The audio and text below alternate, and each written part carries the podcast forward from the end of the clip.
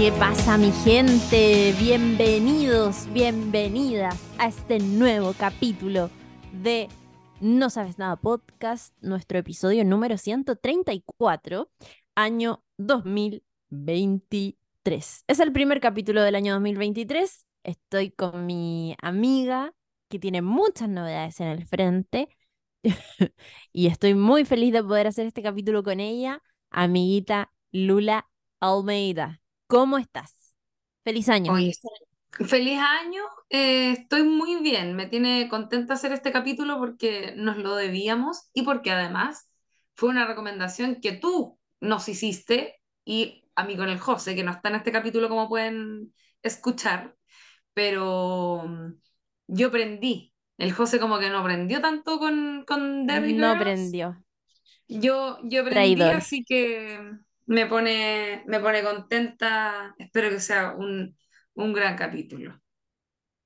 Eso Oye, lo bacán es que ya, José no prendió con Derry Girls, pero digámoslo, sí prendió con la deuda histórica. No sé si cachaste. ¿Cachaste? Que, que está viendo The Americans, se está poniendo al día. No, Sí, caché. Qué lo ha compartido en sus stories, así que bueno, ¿saldará este 2023 The Americans este podcast? Yo creo que sí. Y el día que eso Sí. suceda, vamos a cerrar probablemente el contrato más importante de nuestras vidas. Lo decreto acá, 9 de enero del 2023. Ah, te caché. Oye, me parece fantástico porque efectivamente estamos al debe con esa serie, que yo por supuesto también me la vi en su momento cuando la recomendaste. Acá fuimos fan un rato de la serie así brígido, eh, pero, pero dejé pendientes los últimos capítulos, así que para no, como para refrescarme la memoria a mí misma y ver el final cercano al capítulo, ¿cachai? Al que Sí, cacho. nosotros, digo. Sí, Así que sí, sí. eso, eso está bueno. Esa es una buena idea porque también The Americans tiene mucho detalle. Yo me, yo me confundía hasta viéndola como, como todo el rato, como de un día para otro. Me pasaba que se me confundían los personajes. Es muy es, es como de muchos conflictos al mismo tiempo. Como que Sí, sigue po. por temporada. Entonces está ahí como entre que tratáis de entender cómo están operando los rusos y los gringos y todo, como que uno se confunde un poquito. Pero sí, bacán. Así que eh, si no la han visto, denle play en Star Plus y denle play también a Other Girls, que está en Netflix, si es que no la han visto. Y si es que la han visto, como sé que muchos em, ya lo hicieron porque nos estaban ahí presionando para que pudiéramos publicar este capítulo. Eh, también recomiéndenla. A mí en general me ha ido muy bien recomendándola, salvo con José Bustamante que parece que no aprendió mucho, pero, pero de todas maneras le mandamos un saludo afectuoso y nos vamos a estar viendo el día de mañana porque mañana es la van premiere de Babylon, que es la nueva película de Damien Chazelle. Así que eh, eh, va a ser un acto presencial, nos vamos a ver entre nosotros podcast, pero también nos vamos a encontrar con nuestra audiencia que ganará un par de entradas. Oye, sí, va a estar bueno lo de mañana y además, bueno, este capítulo eh, debería quedar arriba hoy mismo, así que para que sepan, para los que lo escuchen eh, mañana tempranito, fresquito, eh, las invitaciones incluyen popcorn y bebidas. Yo encuentro que eso es como un alto nivel. Sí, Su, invitación su clase A. Sí, Sí, se vez. se pasó.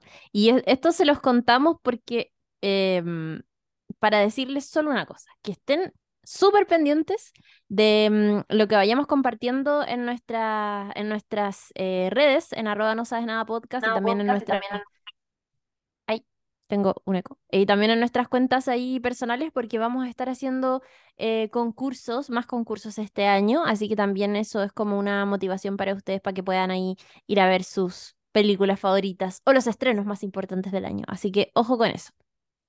Y Oye, bueno. sí, eh, estén atentos porque este año, el 2023, se viene con un, mo- un montón de invitaciones, así que mm, para que nos encontremos también, como decías tú, con nuestra audiencia, pero también para que veamos eh, películas y hagamos cositas entretenidas. Además de que hace poco cumplimos cinco años, así que tenemos pendiente hacer alguna, algún tipo de evento exclusivo del No Sabes Nada. Y ahora sí que sí. Se, les voy a contar de qué trata la serie de la que vamos a hablar hoy, Derry Girls, que es una sitcom irlandesa que se transmitió entre los años 2018 y el 2022 por Channel 4 en, en el Reino Unido, ¿no es cierto? Y como decía la Chiri, acá la podemos encontrar en Netflix.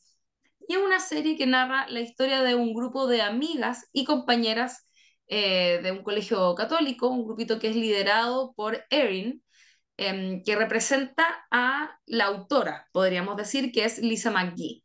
La serie eh, es creada por eh, Lisa McGee, que es una es- escritora, dramaturga, ¿no es cierto?, guionista, que es como la original Erin, podríamos decir. De hecho, la protagonista de la serie tiene aspiraciones literarias, que me Ay, parece sí. muy, me, me parece muy tierno, pero además me da mucha risa porque es súper engrupida, como es adolescente, lo hace, Sí. encuentro que se hace una autocrítica genial a su yo adolescente y cómo se percibía a sí misma.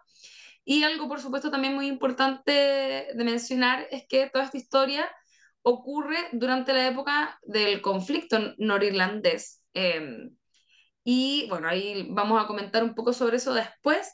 La serie eh, consta de capítulos muy cortitos y temporadas que también son muy cortas. Son tres eh, temporadas de cinco, seis y siete capítulos respectivamente. Y es súper livianita la serie, yo me atrevería a decir. Es chistosa, es súper amorosa.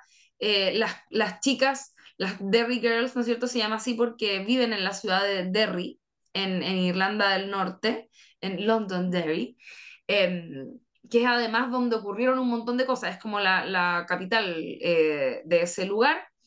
Eh, y insisto, si bien es como, es, es sitcom, o sea, chistosa, ¿no es cierto? Hay como un, un tonito, la, las chiquillas son como súper distintas entre ellas, pero eh, son súper amigas y se apañan un montón.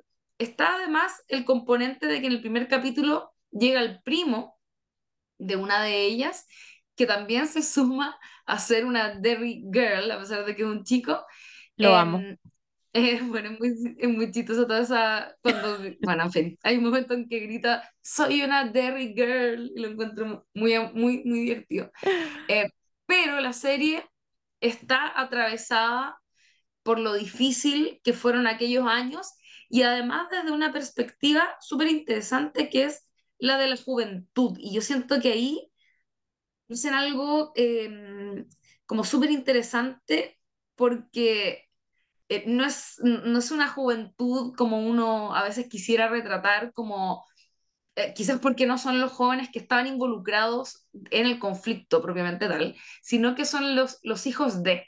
Entonces, eh, como que son jóvenes, pero no están como, qué sé yo, abandonados con colores políticos ni nada, sino que están viviendo su adolescencia, están saliendo del colegio y están un poco surfeando toda esta situación que es súper compleja y la forma en que la serie también presenta ciertos momentos clave de la historia de, Irlanda del Norte, eh, encuentro que lo hacen así, pero con una fineza y con una mm, emocionalidad eh, que me, me gustó bastante. Es una sitcom y yo hay, hay- hubo momentos en los que me rajé llorando.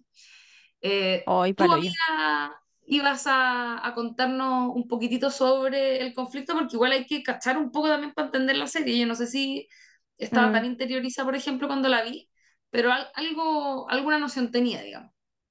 ¿Sabéis que yo adquirí caleta de noción del conflicto eh, cuando mm, salió esta película Belfast, que la, la comentamos, de hecho, esta película de Kenneth Branagh, que estuvo nominada, ¿te acordáis? Que era como esta comedia dramática, eh, coming of age, semi-biográfica, que era como la historia de él un poco como basada en su, en sus experiencias de niñez, y que le fue súper bien y todo, preciosa, muy linda, y ahí... em, cuando tú te, te interiorizabas sobre lo, bien que le estaba yendo a esta película, uno decía, ah, leía inevitablemente que era como la, his- la, la historia de una familia desde el punto de vista de un niño y que estaba inserta en este conflicto.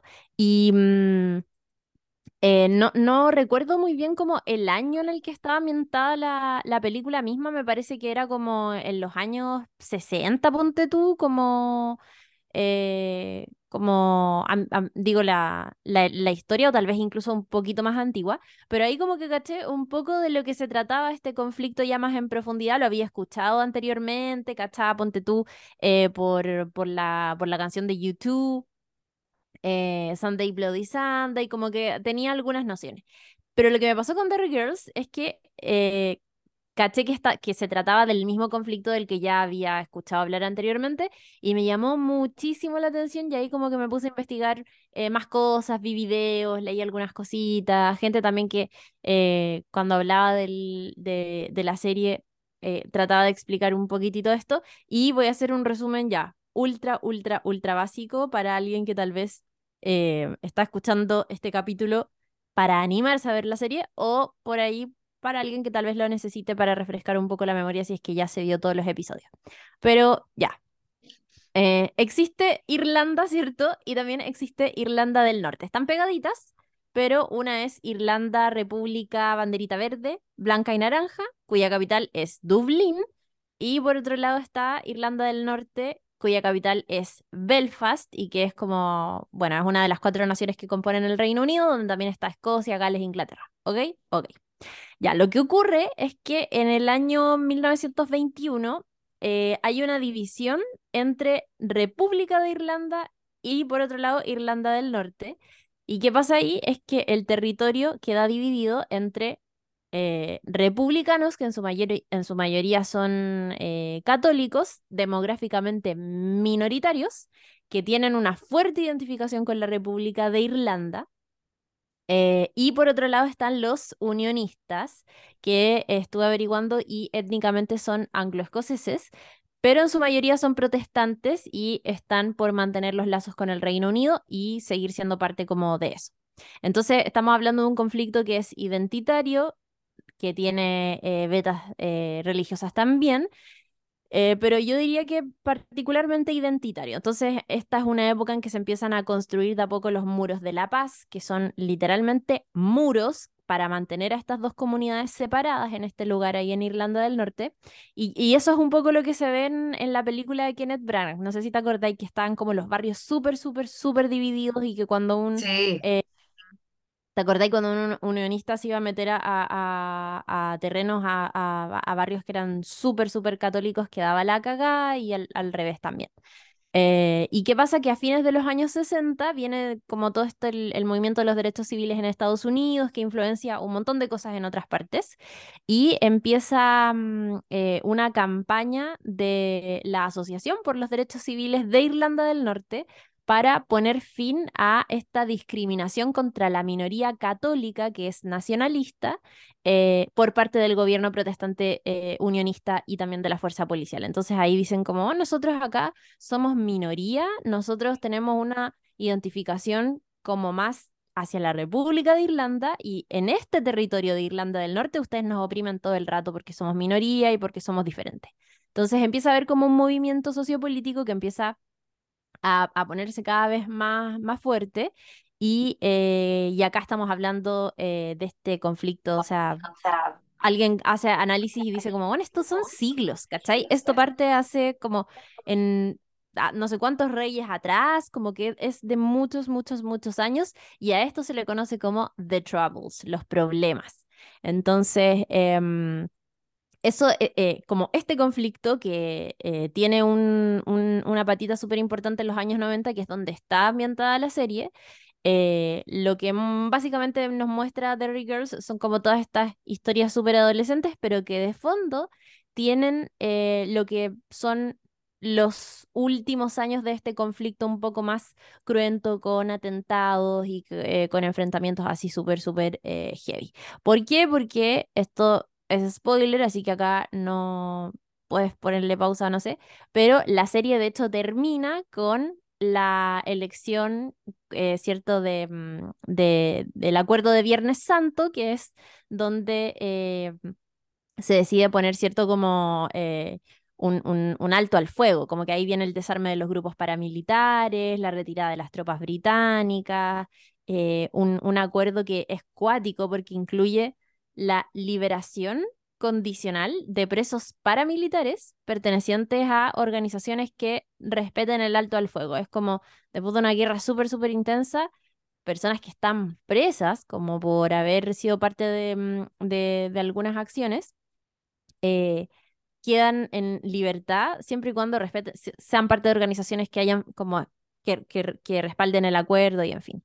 Y ahí vienen otras cosas más pequeñas, como por ejemplo el reconocimiento oficial del idioma irlandés en Irlanda del Norte, en fin.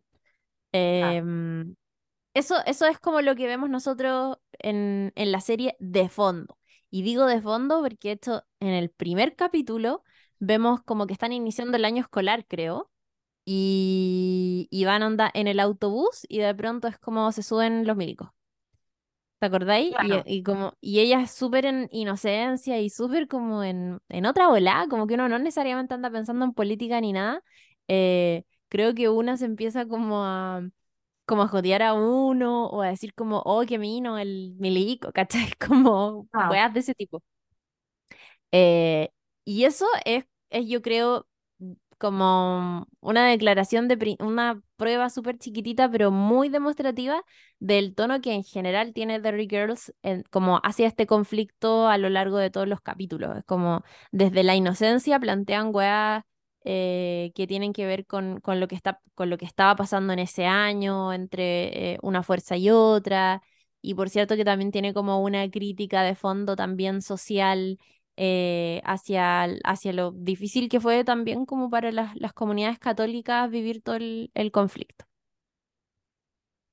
buenísimo. Buenísimo en resumen que te tiraste eh, de cómo fue, que igual es súper complejo todo el asunto mm, del conflicto irlandés. Yo como que me acuerdo también lo que comentabais de Belfast en su momento y creo que cuando hicimos el capítulo, porque nosotros comentamos Belfast acá en el podcast, y me acuerdo que estábamos así confundidísimos, como que igual era, era difícil de entender, sobre todo porque hay como eh, el hecho de que se mezcle como una cosa religiosa, eh, yo creo que nos costaba un poco también como, mm, a veces cuando uno no se identifica, cuesta, ¿cachai? Cuesta, cuesta entender. Eh, y estaba pensando que además, eh, este que contáis del, del referéndum que, que tuvieron y que aparece hacia el final de la serie, fue como ayer, ¿no te pasa eso? Era como año 90 Ah, sí, y 98 creo que fue. No, 98, onda, y obviamente para la gente más joven que está escuchando este podcast quizá no le va a parecer tan ayer, pero fue ayer, ¿cachai? Fue hace muy poco, como que cuesta creer que en ese tipo de países como muy primer mundo, onda, Irlanda del Norte de Reino Unido, ¿cachai? Es como... mm, Y, y sin embargo que hayan tenido como este nivel de problemas hace tan poquito, eh, a mí igual me, me llamaba la atención, ¿cachai? sí, Como que mm, muy heavy. totalmente. Eh, Fue, claro, fue el 10 de abril de 1998 la firma del acuerdo de Viernes Santo. Eh, bueno, de hecho estuve buscando información y el, em, el IRA, que era Sí. como el, ¿ya? Eh, se desmanteló en el año 2005 recién, que era una de las fuerzas que estaba como en este eh, conflicto, porque Claro, el ejército el republicano grupo, irlandés. eso. Eso. Em, Eh, no, que heavy. 2005. Desmantelado, digo, oficialmente, porque en la práctica no sé cómo será. Sería bacán que alguien también nos pudiera contar como tal vez alguien que vive allá o no sé qué eh, ¿cómo, cómo continúa toda esta situación eh, después de varias cosas? Por ahí encontré un video en YouTube también que se preguntaba qué ocurre con todo lo que se acordó en ese referéndum, en ese, en ese compromiso de Viernes Santo, em, en un contexto de Brexit, por ejemplo. Como que Claro. es, es un conflicto que si bien se detuvo desde lo paramilitar, eh, a mí me da la sensación de que las diferencias como culturales y todo eso se mantienen y, y- debe ser como, como, me imagino que tal vez es, es una cosa que siempre está ahí como latente, ¿cachai? Sí, seguro.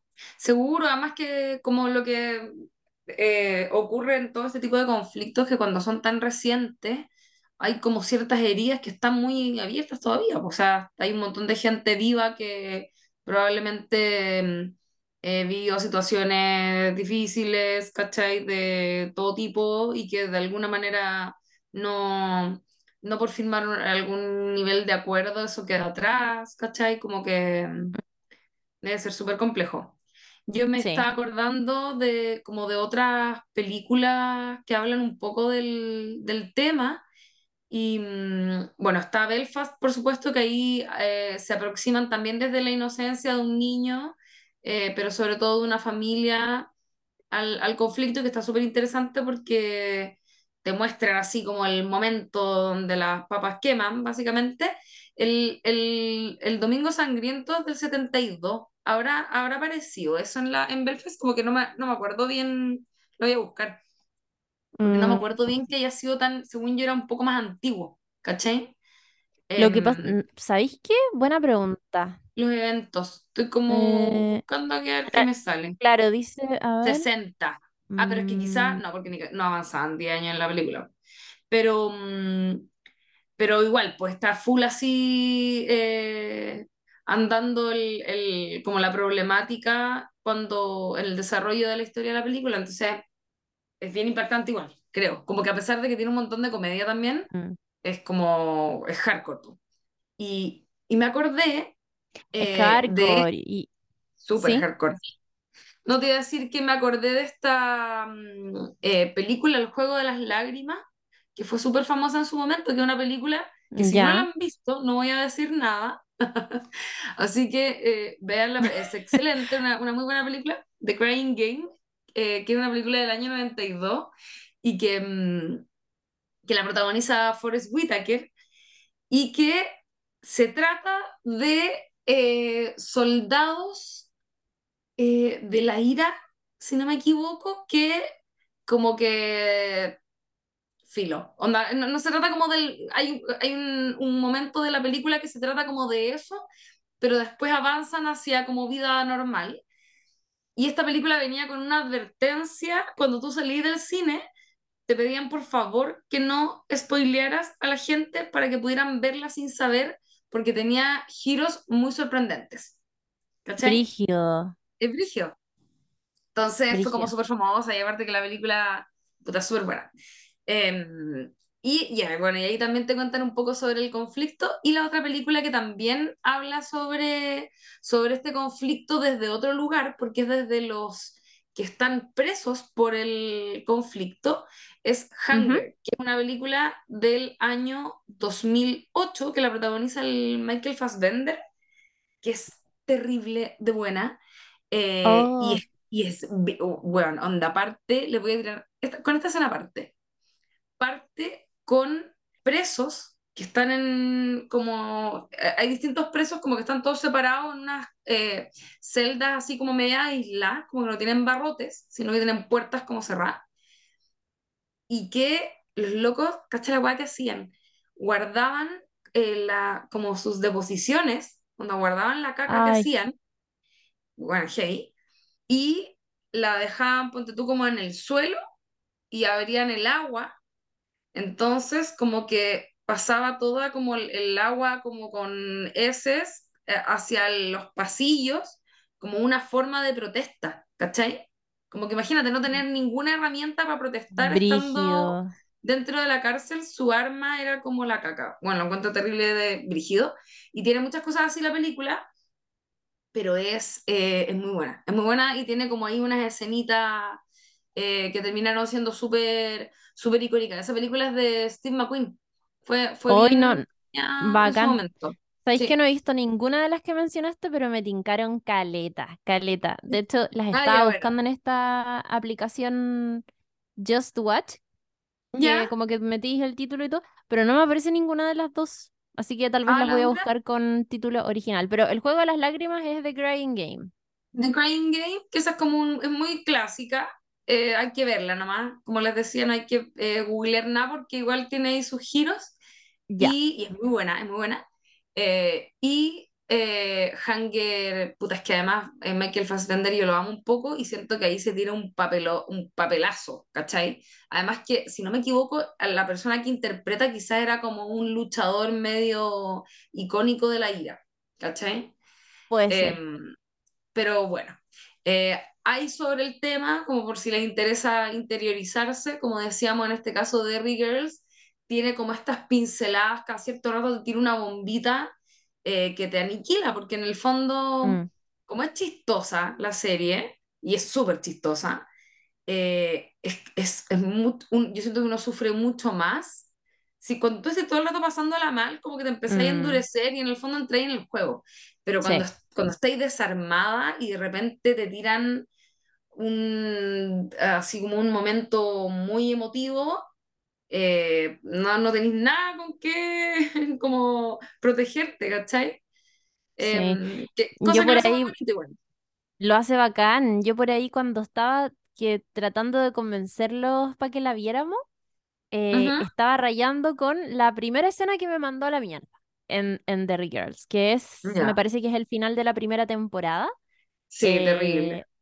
Todavía me acuerdo de haber estado en Valdivia, estaba por pega en Valdivia, muy enferma, pero muy, muy, muy enferma, me dio como una, no sé, yo creo que me dio influenza, bueno, porque estaba súper mal y estaba con Oh, fiebre y, y onda, un- una noche me quedé como en mi hotel viendo alguna weá y me tocó ver ese, ese mm, eh, capítulo y me acuerdo que les escribí y les dije como, weón, onda, estoy para la cagada, como que, que... Y ahí fue la primera vez, la primera vez que les dije Loco, esta serie me está llevando a caminos muy raros de risa y me acaba de destruir, pero en segundos. Y, mm, y es el el momento en que Orla se presenta en el colegio. No sé si te acordáis de ese momento. Se presenta en el colegio y, y el público empieza a mofarse un poco de ella y sus compañeros, sus amigos, em, sus amigas ven toda esta situación y deciden subir al escenario con ella a ser parte del show y a dejar como filo, bailemos, dejémonos llevar por el momento, no la podemos dejar sola. Y esas imágenes son eh, alternadas con lo que está ocurriendo en la casa de Erin, donde está, porque acá estamos hablando de una protagonista que vive con sus padres, pero en ese hogar también vive su tía eh, con su prima. Su prima es Orla, la que está bailando en el escenario, y además vive el abuelo. Es como una familia así muy, muy, muy numerosa, donde todos son súper unidos y donde todos comparten todo el rato las experiencias del otro. Eh, y esa imagen del escenario de las chicas bailando se alterna con algo que está pasando en la casa, que es que eh, están viendo las noticias y se están enterando de un tremendo atentado que ocurrió. Y se ve la conmoción en el grupo familiar y el miedo y todas esas sensaciones de desprotección, yo me imagino que, que, que se pueden vivir de, de cansancio emocional, pero también de mucha tensión. Es como todas las cosas que pasan eh, por los corazones de uno cuando ve que está rodeado de ese tipo de conflictos y de que están como puta.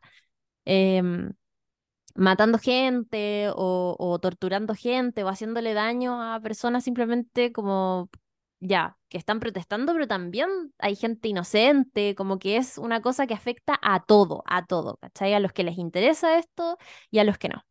Eh, y que es brutal por todos lados. Y, mm, y esa imagen es horrible porque además vemos al abuelo que no, no quiere mucho al, al yerno el, el, el abuelo de Erin, que vive ahí con ellos, es el papá de, de la mamá de la protagonista y no quiere mucho al papá de la protagonista. Entonces siempre le tira tallas súper pesadas y qué sé yo, pero en ese momento de desprotección es, es donde aflora la colectividad y donde aflora como esta sensación de solo nos tenemos a nosotros como familia y, mm, y le pega como un, un, una especie de eh, no sé cómo decirlo, como que le, le ¿Con toca el hombro y lo, No, sí, como que lo acoge un poco al, al papá. Y eso eh, tiene de fondo una música, una canción de, de Cranberries y es cuático. No, es me mandó a tremendo. la mierda, porque además es súper insospechado y creo que lo que hace peor es que uno ya está viendo comedia y de las comedias tú a veces pasáis, ¿cierto? De situaciones eh, un tanto ridículas, que te dan risa y qué sé yo, a momentos que son un poco más emotivos o dramáticos. Pero lo que me pasa con Derry Girls es que además el humor de la serie es súper es, es- es muy irlandés, muy de otra parte que se nota que no es una weá gringa como a la que estamos tan tal vez acostumbrados a consumir. Entonces, los chistes de la serie, las actuaciones son súper exageradas. La protagonista es como todo el rato mucha mueca, mucha como una cosa física que es que, que acompaña, ¿cierto? Como estas situaciones disparatadas. Y, y muchas veces las mismas cosas que le suceden al grupo de chicas es como absurdas, totales. Y en medio de esas situaciones es que pasáis a este otro momento súper dramático. Me fui a la mierda, pero o sea, no te explico cómo. No, heavy. Yo igual, y de hecho, ya, yo típico siempre comento esto, es que me, me pasa que mm, a veces estoy aquí, está mi, mi pareja y mi pueblo dando vueltas, y yo como viendo algo concentrada para el podcast, no sé qué, eh, y yo así como full llorando y como tratando un poco de hacerme la loca, porque era demasiado como, e- era demasiada la catarsis, ¿cachai? Como que estaba demasiado afectada con la situación, como un poco de la nada igual porque Sí, te está, es, es de la nada, ¿cachai? Es, un es de como la un momento en mm. que todo se transforma en algo de pronto muy dramático y que es re interesante eso que decís como a propósito del tipo de humor y el tipo de situaciones, porque claro, o sea, está ahí en, en, en este tipo de, en, en un sitcom, ¿cachai? Entonces los conflictos eh, haya estado toda la serie, en el fondo toda esta temporada, preocupada de algo, de cosas nada que ver, como de conflictos muy ridículos, muy absurdos, pequeñitos de eh, unas cabras adolescentes que tienen sus problemas así como de adolescente, en el fondo no problemas de adulta, y de pronto te pegan un golpe de realidad con esta situación y quedáis a merced como de todas esas emociones que, que te, que te evocan. Y que además un poco le comentaba a la Chiri, mm, hacía esa, esa- ese cuestionamiento como antes de comenzar a grabar, que es como, eh, ¿puede, puede haber algún nivel de, mm, como de, de sensación medio homologable a cosas que ocurrieron acá en Chile? A mí me pasa un poco eso, como Mm. que yo veía la serie a veces y, y, y, y- bueno, todo esto porque la mamá de Erin tiene como mi edad en la serie, una wea así, es como, era, sí, palo y esa se ven weá. mayores, pero evidentemente se supone que eran súper jóvenes, pues, ¿cachai? Mm. Entonces, como que ahora me, me identifico con la gente mayor de las series. Y, y pensaba como, claro, pues como así se debe haber sentido igual estar en ese tipo de, de momentos, como que está todo muy normal, te en tu casa haciendo no sé qué y de repente, pa, una, eh, un golpe, insisto, de realidad en tu cara, de eh, cosas terribles que están ocurriendo y no, encuentro muy bonito eso que dijiste de, de como que al final, claro, se tienen, se tienen a ellos nomás en ese momento, ¿cachai? Mm. Sí, Eh, ¿qué, qué brígido. es lo que está ocurriendo ahí sobre el escenario con, con las chicas bailando y todo eso, que también es muy bonito. Hay algo ahí re interesante a todo esto con el personaje de Orla. No, no enumeré a, la, a, la- a las chicas, pero el grupo es Erin, que es la, la que es la protagonista que mencionábamos, que un poco representa la, a la autora de la serie, su prima Orla, que es la hija de su tía, que la tía me parece fantástica. Em, Está también Michelle, que es como la, la sexona eh, Sí, coquetona. Y está Claire, ¿no es cierto? Que eh, me- a mí me parecía un poquito insoportable porque es un poco gritona. sí, Em, son hay que y además James, que es el amigo. Sí, me es insoportable. De hecho, a mí me llama la atención que si al final de la serie la empiezan como a sacar. No sé si te diste cuenta de eso. No sé si es porque habrá pasado algo en la producción, Es porque. Sí, es que lo, sí, lo que pasa es que Claire eh, es esta actriz Nicola Coughlan que es de mm, que, que, que le estaba yendo súper bien en Bridgerton. ¿Cachai esa serie como Ah, de Netflix? Entonces ella no. tuvo que, en el fondo se le, se le toparon como estas dos producciones y tuvieron que sacarla un poco por esto. Ah, ya Eh, era por eso. Ah, yo como sí, pensaba eh, que era porque era insoportable. No. ah, no Ya, le gustó a la gente, así que la sacamos. Eh, no, fue, fue por eso. Ah, Pero, ya. mm, Sí, porque hay un Claro, de capítulo la- en que la dejan sola, como que había muchos sí. capítulos en los que ella estaba como lejos, ¿cachai? Y, y ella Por, se va, se cambia de ciudad, no sé si te acordáis, porque se muere su papá, que también es como hoy otro momento brígido. Ay, y aparte que, ay, no, es que me encanta. Eh, o sea, el personaje de ella era bacán en todo caso, solo que eh, su, la, eh, como la, el acting del personaje, qué sé yo, me imagino que no era solo eh, intencionalidad de ella de ser así de gritona, sino que hay Mm, una cosa con eso eh, que a mí me desesperaba un poco, no soy muy fan de los gritos. A todo esto, dato nada que ver, yo no he visto Bridgerton, pero me contaron que... mm, Parece que esa serie la grabaron en Bath, que es una ciudad de Inglaterra en la que estuve ahora cuando estuve de vacaciones. Y Sí, ya había ido alguna vez, que es preciosa a un nivel, pero así ya ridículo y demás, pues sí, la serie, o sea, la, como que es muy set de ese tipo de, de historias. mm, Em, es bacán. Oye, te iba a decir que eso que ¿ah? mm, eh, hablaba ahí al principio de Lisa McGee, que es la creadora, em, Claro, to- toda la, la serie está basada un poco como en su propia experiencia siendo adolescente en Derry, que también no sé si dijimos eso, pero Derry fue un lugar, eh, fue una ciudad como, o sea, es una ciudad tradicionalmente dividida entre barrios católicos y eh, los unionistas. Y fue eh, foco de muchos conflictos, como por ejemplo la batalla de Bogside, que fue en el año 69, y el mismísimo Domingo Sangriento, que fue en los años 70. Entonces fue, e- era como un lugar súper icónico. O sea, no, no, no es la capital de Irlanda del Norte ni nada, pero es Eso como iba a decir, que yo, yo me equivoqué, dije capital, pero me refería a que era icónico. Claro, que era como central. Y eh, los eh, barrios tradicionalmente católicos le dicen Derry y los protestantes le llaman Londonderry. Entonces ahí como de, de entrada también la serie tiene como una declaración de principios que es decir, te vamos a contar la historia desde este lado, que además es el lado que eh, vivió la autora que es Lisa McGee eh, y que metió muchas de sus experiencias en, en la serie de televisión. De hecho, Erin, tú lo decías, y es un poco como su alter ego.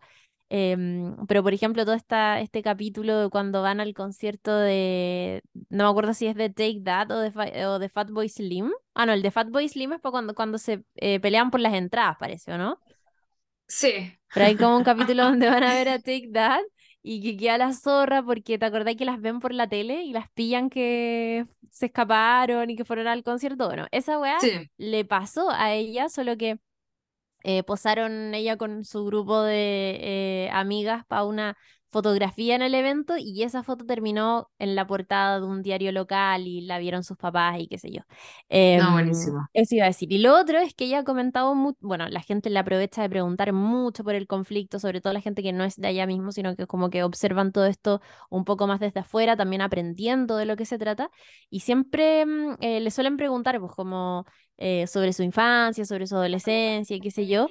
eh, y ella mm, eh, cuenta que cuando se mudó a Londres, algunos de sus amigos de Irlanda del Norte se mudaron al mismo tiempo y empezaron a ser amigos, ¿cierto? Que eran de otras partes em, de Reino Unido y que no estaban tan interiorizados del conflicto porque no habían vivido ahí.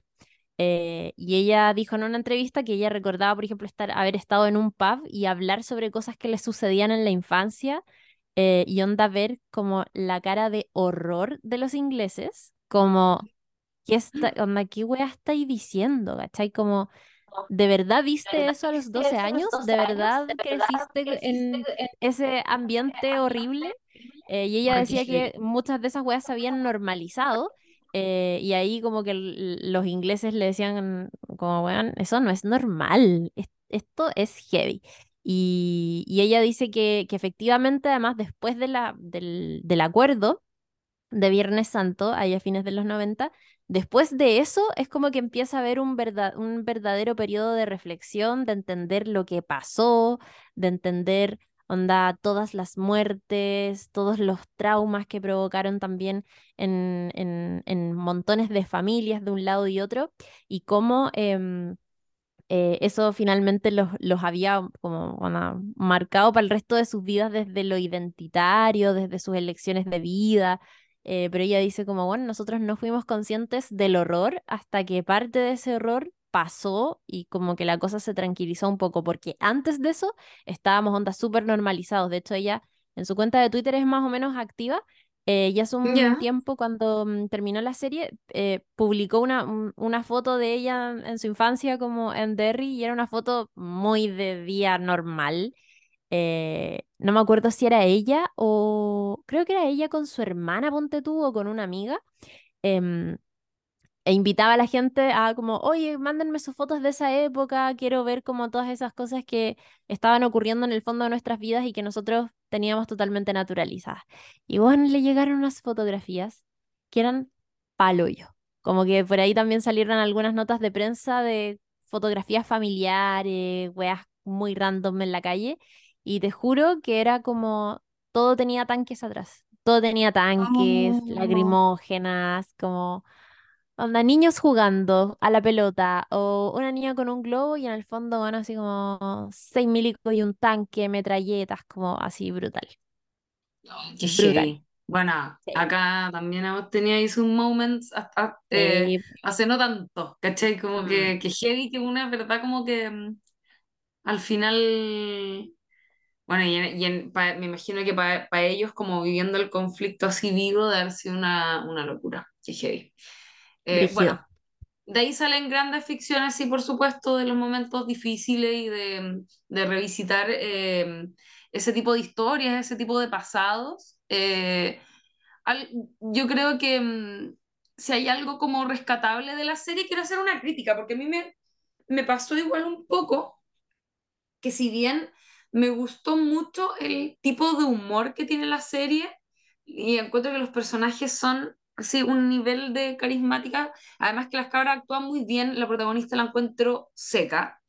Eh, son muy buenos los personajes en general, yo decía la tía Sara, me parece así Ah, muy divertida, el abuelo también es súper chistoso, eh, tienen como personaje este tío que, que habla mucho, que me da mucha Oh, risa ¿verdad?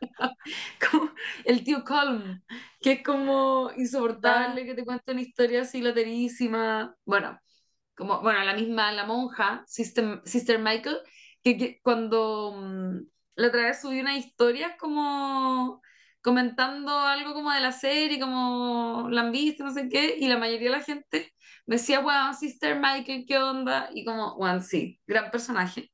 Gran Eh, personaje. Grandísimo personaje. Encuentro que en general la serie tiene muy buenos personajes, muy carismáticos, muy chistosa, pero no me, hay, hay a nivel así como de guion, no me gustó mucho cómo resuelven varios capítulos.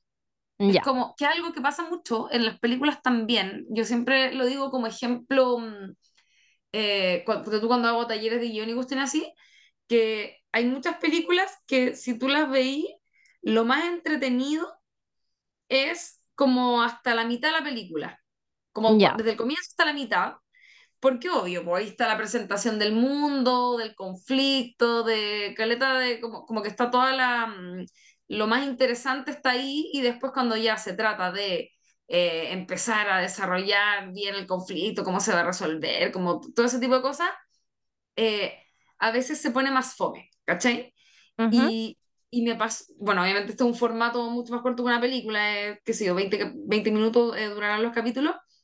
Eh, me pasaba un poco que el comienzo, muy entretenido, muy chistoso, cómo se inicia el conflicto, divertido, no sé qué, pero después cuando llega el momento como de la resolución, mm, como que no sé si se me hacía un poco inverosímil algunas cosas o como muy Sí, puede fácil ser. y conveniente, ¿cachai? Sí, puede Eh, ser. me, me ha pasado un poquito eso con, con varios capítulos. Sin embargo, como que no me hizo nunca querer dejar de verla, ¿cachai? Y creo que eso Sí. igual habla súper bien del tipo de, de mundo que construyó esta loca, o sea, la, la Lisa McGee, digo, como que mm, Mm, eh, construyó un mundo muy interesante, entonces un poco quizás daba lo mismo hasta cierto punto como el tipo de situaciones, sino que uno quería verlas a ellas, ¿cachai? Totalmente, estoy súper de acuerdo con la, eso. Me Cacha que a mí, ¿ah? porque hay cacho que, espera, no, ay, iba a contar algo, dilo, dilo, dilo. No, no, pero dale, dale, dale. Ya, no, sí, una hueá muy corta. Es que, viste que Netflix tiene como este sistema de algoritmo que te recomienda en base a tus preferencias o a otras cosas que has visto. Como te Sí, dice, esta serie te tenéis onda 98% de probabilidades que te guste. Y a mí sí. siempre me recomendaba The Girls, pero siempre. Y yo onda, como que no la pescaba. Y una vez hace mucho tiempo, cuando estaba, yo creo, solo la primera temporada, ponte tú, la- o las dos primeras, em, dije ya la voy a ver. Y la empecé a ver y la odié. No, la- no la, no la aguanté. No la aguanté Oh, porque encontré que los personajes eran muy gritones y se me hizo, ¿sabéis qué wea? Se me hizo súper inverosímil y como que me enojé. Me enojó a un punto que dije como, no me interesa que es que encontré que las, las actrices se veían demasiado más grandes más que un grandes que un adolescente. adolescente. Ah, Como, como que decía, weón, pero esta loca no tiene 16, ¿cachai? Y como que yo sentía que no, no estaban haciendo ningún esfuerzo, como desde el maquillaje o desde, no sé, la personificación, como ya de, no, de- bueno, de vestuario nada que decir, pero no sé, bueno, se, se- se me seguían haciendo como, mm, como que eran más, mucho más grandes, ¿cachai? Eh, Ah, y esa weá como que me, me enchuchó y dije, ah, ya, chao. Y onda, no la vi. Y además me pasó eso que hablábamos del personaje de Claire, que era como demasiado, demasiada histeria, ¿cachai? es que es Eh, demasiado igual.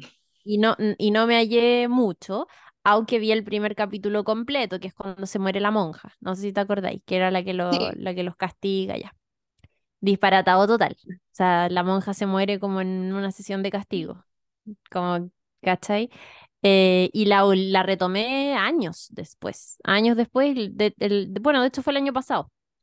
Y ahí ya como que la vi eh, completita y, eh, y todo. Pero sí, tenéis razón en lo que, en lo que decís. Y mm, me pasa que mm, siento que, que pese a todas estas cosas como estas resoluciones raras o convenientes, como decías tú, tiendo a recordar más chistes de algunos capítulos que resoluciones de los capítulos. Como por ejemplo, no sé, en el, un chiste que me dio mucha risa, creo que en el, en primer o segundo capítulo, es que cuando llega James, eh, todas están como, ¿por qué habla así? Onda, ¿qué le pasa? ¿Tiene un problema? Como, ¿por qué él habla así? Y onda es como, weón, es que es inglés, onda, los ingleses hablan chistoso, ¿cachai? Como, eh, no, no, no te burles, como ese tipo de weá. O ese capítulo que, weón, creo que grité cuando vi esa weá, que es cuando llegan estos eh, estudiantes de intercambio que vienen de Ucrania, no sé si te acordáis. Sí, sí. Ya, que hay, que hay uno que eh, Michelle está obsesionada con él. Y onda quiere puro como tirar con el, con el loquito. Y en medio de un carrete descubren que el weón es un protestante de Irlanda del Norte que como que se equivocó de tren, una wea así. Y de pronto, no me acuerdo por qué razón, Claire andaba vestida como con una polera que era de Reino Unido como con la bandera, y onda entra a la habitación y está este weón, y el weón va onda corriendo, desesperado, porque cree que Michelle, por saber la verdad, lo va a hacer pico, y va y como que se agacha y la, y la agarra de la polera y le dice como, weón, cualquier cosa que, que hagas, por favor, no los no insultes al Papa, porque ellos son más que nosotros, onda, por favor, no hagáis esta weá. Y concha tu madre me dio tanta risa. O la weá de eh, cuando eh, van como esta weá que es como una especie de eje. No, bueno, para los que están en Chile probablemente entiendan. Eje, esto como tiene, no te puedo decir que es eje, tienes que vivirlo. ¿Cachai esa weá? Sí, sí, sí, pero Ya. nunca lo tuve muy cerca, como que sé que Ya, existía nomás. Ya, yo no nunca fui, así que no podría decirlo, pero cacho que es como una cosa católica y qué sé yo. Y ellos van a esta weá que es Friends Across the Barricade, creo, que era como Sí. donde se encontraban con eh, jóvenes protestantes y hacen esta pizarra de lo que nos diferencia y lo que nos une. Y habían unas weas muy estúpidas, como los católicos aman las estatuas. Que, que, que es como, sí, ¿cachai? Pero es muy chistoso. O como, mm, eh, no me acuerdo si los, los católicos o los protestantes, creo que los católicos, los católicos odian a Abba. Como weas muy random, muy chistosas que weón, me cagué la risa, francamente. Y después me enteré que esa pizarra la pusieron en un museo. en un museo que documentó como, como el conflicto y las diferencias y cómo también se las han arreglado como para superar esas weas. Eh, no sé qué otros chistes, weón, pero hay Bueno, muchas weas muy chistosas. La otra vez alguien que, que escuchaba el podcast mandó una foto de, de un mural de Derry Girls en, en Derry, po, creo. Como que Sí, sí. obviamente debe haber sido muy icónica la serie mm, para ese lugar. Yo me estaba acordando, me acordé de dos cosas. Primero, del ese capítulo, no me acuerdo bien qué ocurre, pero que fingen, eh, como que dejan una cagada y fingen como que la hubiesen eh, asaltado y la hubiesen amordazado. Y me acuerdo que esa fue la primera vez que como que decía, esta weá no tiene ni un sentido, pero, pero es tan loco que obviamente me hace gracia lo que está pasando. Em, que eran, ah, eran, eran unos eh, terroristas que eh, como que entraban a casa y dejaban amarrar a la gente, como que había habido un, un par de situaciones así, eh, y ellas como Ah, que sí, ya sé cuál habían quemado algo sin querer, algo se habían echado y como que intentan que también Michelle, las deja la. Chao. Sí. Em, eh, y, ah, igual a mí me pasó, y me acuerdo de los primeros capítulos que no daba más de risa con unas pequeñas tallas que se tiraban que me parecían muy novedosas. Y de hecho, lo que me hizo reír mucho era el, el cura, que, no- que Oh, como que sí. dudaba de Dios, de la existencia de Dios. Bueno, esa la encontré genial, como que había un dejo, Sí. un, un pequeño dejo eh, de que ni el cura ni la misma Sister Michael quizás creían realmente en Dios. Era como, era su trabajo, Sí. estaban ahí como un poco a- haciendo la pega, pero estaba lleno de dudas y me parecía eh, muy simpático y muy interesante reírse de ese tipo de cosas porque de más, po, ¿cachai? Si no puede, o sea, no puede Mm, ser que como la, la, obviamente la devoción absoluta y la no duda es algo que se transmite como al resto, pero en la interna eh, habían, habían algunas dudas y de hecho el cura en algún momento después iba como con una mujer y después volvía a retomar, pero como que siempre estaba ahí un poco eh, como no completamente convencido. Eso me parecía muy chistoso. Eh, la no, buena. muy bueno. Te Hay, hay un momento histérico de Claire, ¿ya? que es cuando, creo que es en el capítulo en que se meten al, de noche al colegio como para alterar las notas. No sé si te Sí, acordáis. buscar el Creo que eso era lo, algo. Sí, algo que, que, que tenía que ver con este examen importante que iban a dar y las toman eh, detenidas o en algo las pillan o están a punto de pillarlas, ya no, no recuerdo con precisión, pero ella está como, weón, tenemos que salvarnos de esta y todos como, ya, onda tranquila y la buena va y dice como, weón, como somos, somos pobres y somos irlandesas. Onda, estamos cagadas, somos católicos por la mierda. ¿Ustedes no entienden eso? Onda, nos, nos van a hacer picos. Como, como no, no, no, no están entendiendo lo desfavorables que somos en este contexto, onda, no nos pueden pillar en esta wea. Y otra, otra wea que me, me dio mucha risa, que también es como un pequeño gran detalle, es cuando eh, imitan a las Spice Girls. Sí, Y, y sale buenísimo. Erin diciendo, bueno, eh, vamos a hacer las Spice Girls. Son inglesas, pero de todas maneras nos gustan. Así que acá vamos. Y sale Erin vestida de Jerry, que se vestía como con la bandera, como Sí, con Reino Unido, em, pero Erin lo cambia y no lleva el símbolo de Reino Unido, lleva como un, un dibujo como de símbolo de la paz. Eh, me dio mucha risa además que Victoria Beckham era, era pero James. James. No, buenísimo. Se me había olvidado eso. Y mm, el, en el capítulo que decía ahí antes de cuando las detienen por lo del robo, eh, es cuando sale Liam Neeson, po. Oh, sí, que hace como Y el que policía. El policía y como La logran wea zafar buena. porque llaman al viejo, el tío Colum, que es más fome que la chucha, y como por favor váyanse. verdad, lo Demasiado bueno. máximo. Lo Bueno, máximo. el, la serie igual tiene, eh, yo siento como, además de estos momentos como emotivos hacia el final de algunos capítulos, porque igual un poco esa es la tecla que tiene sentido, porque es una comedia, entonces te están llevando todo el rato como por la comedia hasta que de repente te pegan un poco ese punch, pero también Ujú. tienen capítulos que son un poco más emotivos eh, y tocan ese tipo de teclas. Por ejemplo, en el capítulo en el que hacen el paralelo del baile con el baile de los papás. ¿Te Ay, me encantó mamás? esa wea. Me encantó ese precioso ese capítulo. capítulo. La Muy lindo cagó. encuentro. Muy bueno, sí. Sí, bacán. Sí, Y al que, final, ¿cuál que era la resolución? Como que tenían un tatuaje. Ese era el secreto. tenían, sí, tenían un tatuaje, ya que esa era terrible chanta, pues, a propósito de resoluciones, como, como nadie se dio cuenta. Pero, Sí. pero lo bonito es que en el fondo se hace como este paralelismo entre el tipo de amistad que tiene el grupo de las chicas que nosotros conocemos en presente, entre comillas, ¿no es cierto?, en los años 90. Eh, uy, Mm, eso no sé si lo dije al comienzo, pero toda la serie transcurre en los 90.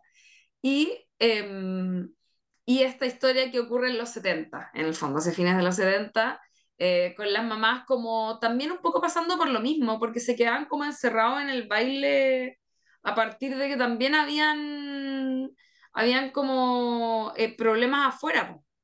¿cachai? Como habían, eh, ¿cómo se dice? Disturbios, ¿cachai? Mm, Entonces me pareció muy, muy bacán eso y además que también la hacen muy parecidas a ellas, como a su mamá, eh, la mm. mamá de Jenny Joyce. Oye, Jenny Joyce insoportable. Eh, no, muy buena. Bueno, y un chiste recurrente que tiene la serie es que como toda esta eh, historia que contábamos de James, que es el primo de Michelle, que es inglés, ¿cierto? Y que llega a vivir, a- está como medio abandonado por su mamá un poco, que, que lo deja ahí como a responsabilidad de, de un, de un pariente, entonces él se va a vivir con su prima, en fin. Y eh, se va, siendo inglés, se va a Derry y deciden matricularlo en un colegio de niñas porque cómo habrá sido el nivel de conflicto entre un lado y otro que no era seguro mandarlo a un colegio de niños en Derry, siendo un chico, ¿cierto? Inglés. Eh, y deciden que es como más seguro mandarlo como a, a un colegio eh, católico de solo de chicas.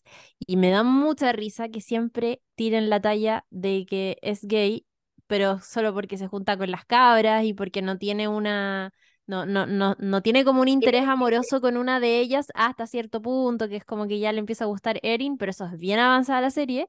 Y me da risa que es como, no, onda, es gay solo porque se junta con chicas y porque, onda, no está como enamorado de ninguna ni le gusta ninguna. Y es como simplemente es onda súper amigo de las chicas y eso es prueba suficiente para que crean que es gay, no sé, me da, me da mucha risa. Y él eh, lo desmiente en- como todas las veces como, bueno, no, onda, puta, soy inglés, me mandaron a esta weá porque estoy en Derry, onda, tengo que ir a este puto colegio, como, me da risa. Eh, además hicieron una trama ahí amorosa con Erin, pero comentamos que no la, es como que no la desarrollan, la dejan, la dejan Sí, a raro eso.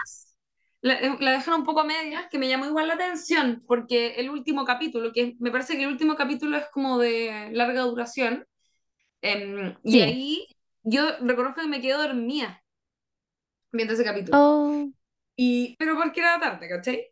Y ujú. entonces al día siguiente dije, ya voy a terminar de ver el capítulo. Y estaba todo el rato pensando en eso, po. como, ah, ya, es- este pedazo que no vi es donde me cuentan qué pasó con ellos dos. Y como que un poco lo dejan, dejan libre ese tema, eh, en, en parte porque también entendemos que Erin tampoco estaba motivada con él, como que sencillamente no, no es algo que haya enganchado. Y Claro. me, me gusta eso, fíjate, porque siento que eh, de alguna manera, bueno, primero la amistad era más grande entre ellos, pero además eh, es cierto que, sobre todo en la juventud, bueno, en la vida en general, no todo besito significa amor eterno, no todas las historias de, de los personajes van acompañados de, de un gran romance, que es muy gringo eso, como que, o, o muy de, mm, de como historia tradicional de siempre tiene que haber una historia romántica entre medio, porque la, la, la, como que siento que acá se permitieron no hacerlo y me, y me cayó bien.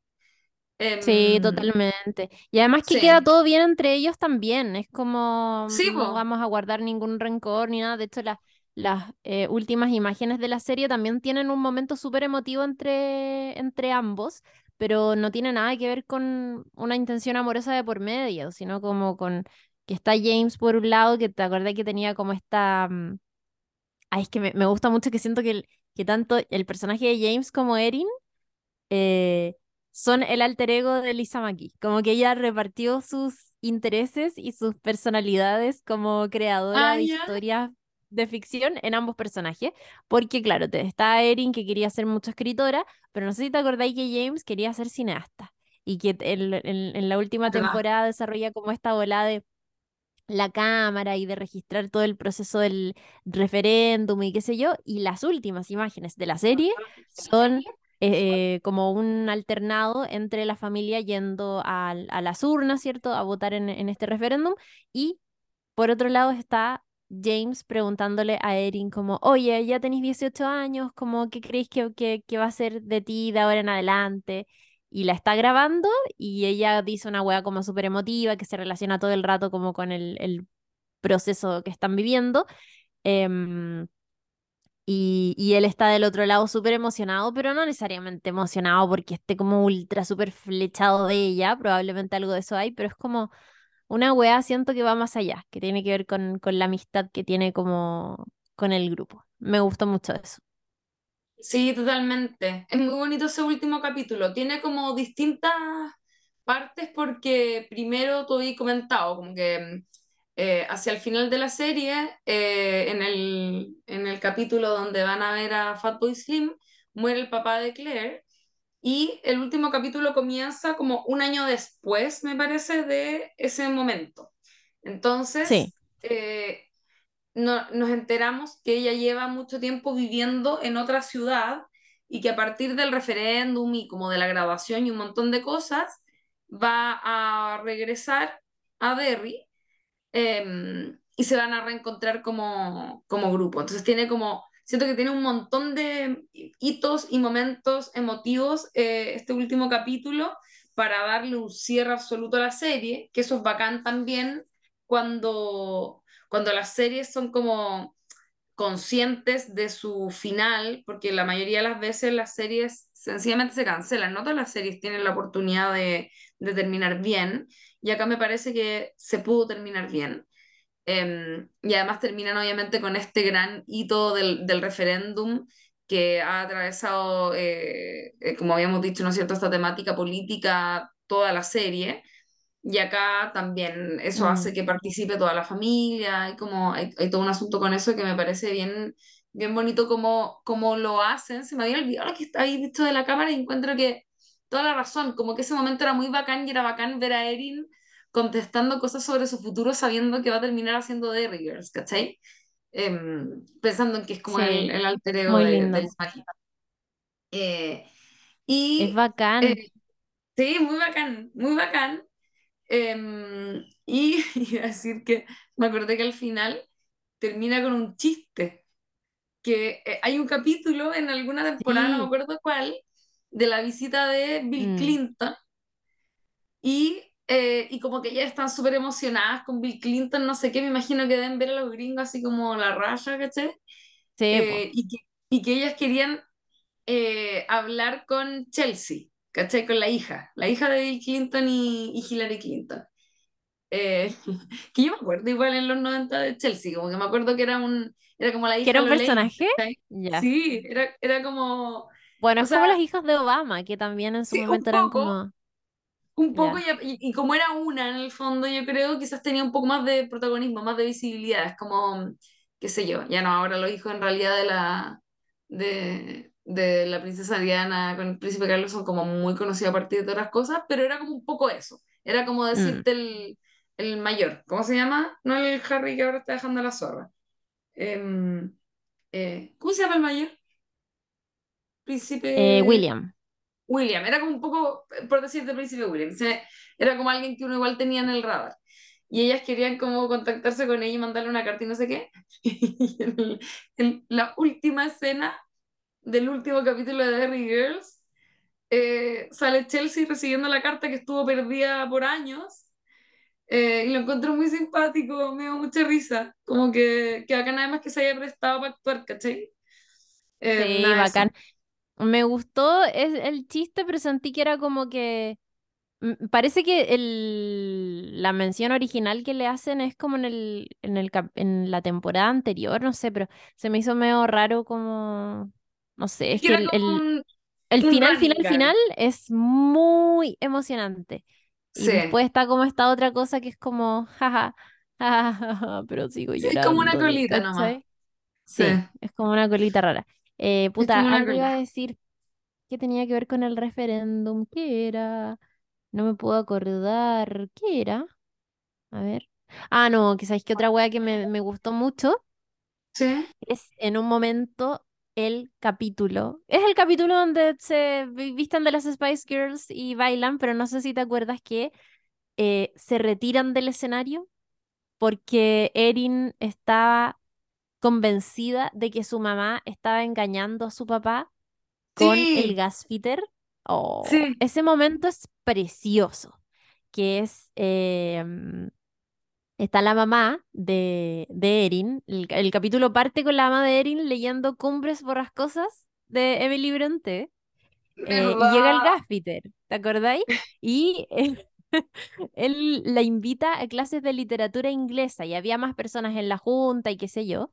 Em, pero eso lo, lo, lo explican cuando Erin sigue como a la mamá y se da cuenta que se va a juntar con el gasfitter y que están tomando vino y qué sé yo, y la confronta el día de esta presentación y ella le dice, no, onda, son clases de literatura inglesa, había más personas, eh, y, y el papá está como, weón, ¿qué estáis diciendo? Como que, que, mm, como, ¿te metiste con el gasfitter?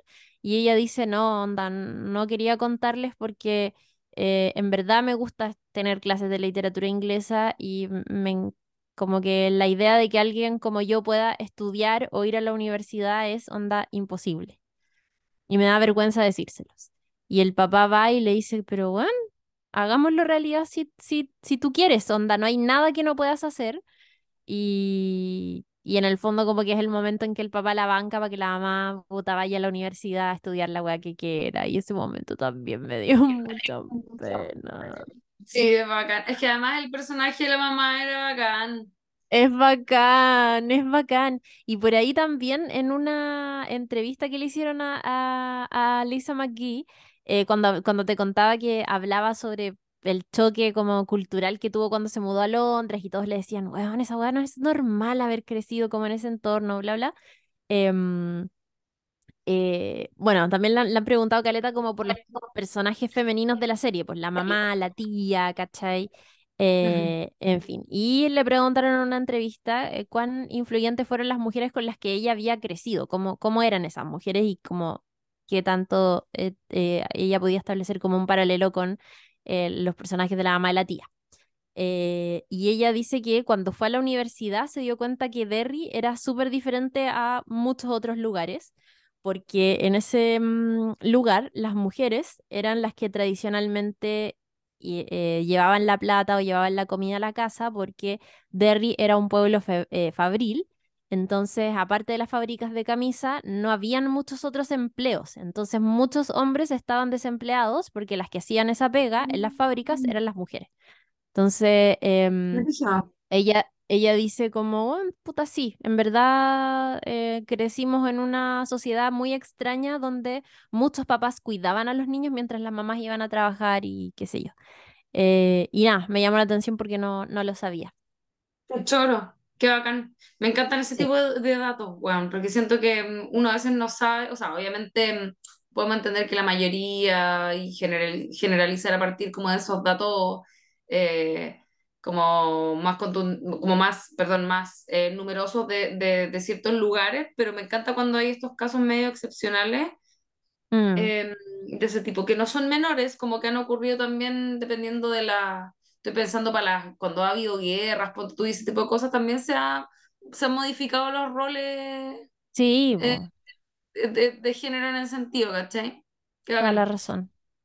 Un- antes de terminar, quería comentar una cosa que, mm, eh, a- el- pero, y me acordé como, a propósito de lo que comentabais del, al comienzo, sobre ¿Mm? el el final de la temporada uno y lo que ocurre con Orla, que yo siento que ahí hay Ah, una sí, representación que no sé si es como intencional, como no sé si es consciente la serie o Lisa McGee o, o quizás yo estoy inventando, pero tengo yo un creo poco que la sí. sensación de que, claro, de que ahí se intentó ah, de representar un personaje que de alguna manera responde a lo que yo me imagino eh, y, y quizás por experiencia eh, como propia de cosas que a mí me ha tocado vivir, un personaje como que está dentro del espectro autista, ponte tú, y, Sí, y, y me, yo me lo gusta, interpreto así.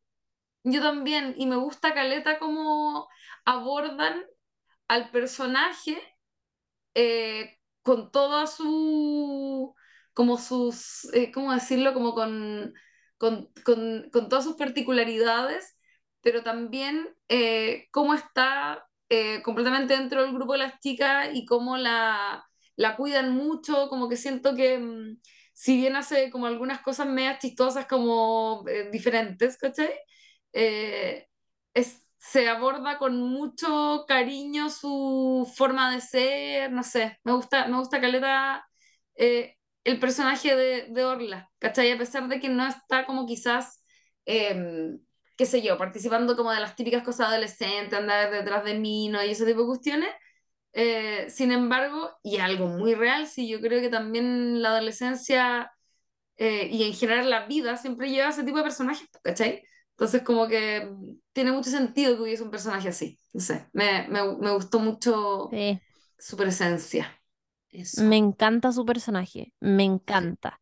Además que vive súper ensimismada en, en su... mm, Es como que vive en su mundo, ¿cachai? Siempre Sí, escuchando su música, muy adolescente, muy... Voy a ensayar mi, mi coreografía de aeróbica, que era una muy de los 90 me da risa, eh, Mm. con su, con su Walkman.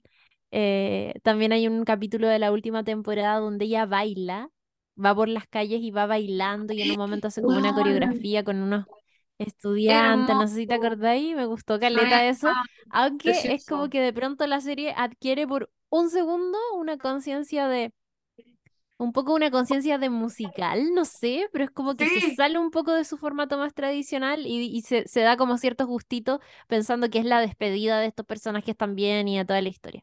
Eh, me encantó, me encanta el personaje Orla, la amo, qué la buena amo mal. secuencia, se me había olvidado lo del baile, muy, muy lindo, qué bacán. Me había olvidado. Qué buena. Sí, Oye, yo ya dije todo lo que que decir de The Riggers, creo. Iba a decir, ah, algo que no he dicho. Me acuerdo que la música, excelente. Aparte que sí. puras bandas, como pura música irlandesa muy buena noventera, que puros hits, así como puros hitazos, eh, me encanta. Lo- como que lo pasaba muy bien cada vez que pasaba un capítulo y Sí, salía la una canción buena, la vacilaba así rígida. Totalmente. Y era eh, como música de la época también. O, o, o sea, habían unas cosas un poco más antiguas, y qué sé yo, pero en general había mucho mm, de, de esos años, por las mismas Spice Girls, eh, de Cranberries, Take That, eh, por ahí lo mencionábamos también Fatboy Slim, en fin. Está No, muy bacán. Y no olvidemos que también, eh, bueno, sale eh, La Macarena. La Macarena. Sí, gran canción de Los del Río, que alcanzó fama mundial. Hay una canción muy No, buena que es muy Ya. noventera que ponen en la serie. em, ¿cómo se llama la banda? Que es a I would walk 500 miles and I would walk 500 Ah, sí. No, sí, Bueno, me encanta. Como que siento que son esos hits que, era, que son muy mm, propios de, la, de, de su época. Como que también hay canciones que a veces no, no, no pasan como eh, su propia época, ¿cachai? Como que quedaron ahí detenidas en el tiempo y después uno no las recuerda tanto, entonces me, me gusta, me gustó mucho eso que hacía la serie de como recordarte cancioncitas para marcarte la época, ¿cachai? Como para marcarte el, eh, los 90, qué sé yo, eh, con hitazos así como One Hit Wonder, yo creo que esa canción ni me acuerdo cómo se llamaba la banda, pero muy buena, muy buena, se disfrutó. sí, la raja. Muy bacán. Girls. También hay innumerables playlists eh, de música ahí con las canciones en Spotify, así que para que las Ah, busquen. buenísima. Y em, Sigan escuchando No Sabes Nada podcast. Este 2023 vamos a sacar pronto más capítulos. Se viene probablemente el capítulo de una de nuestras series favoritas del 2022,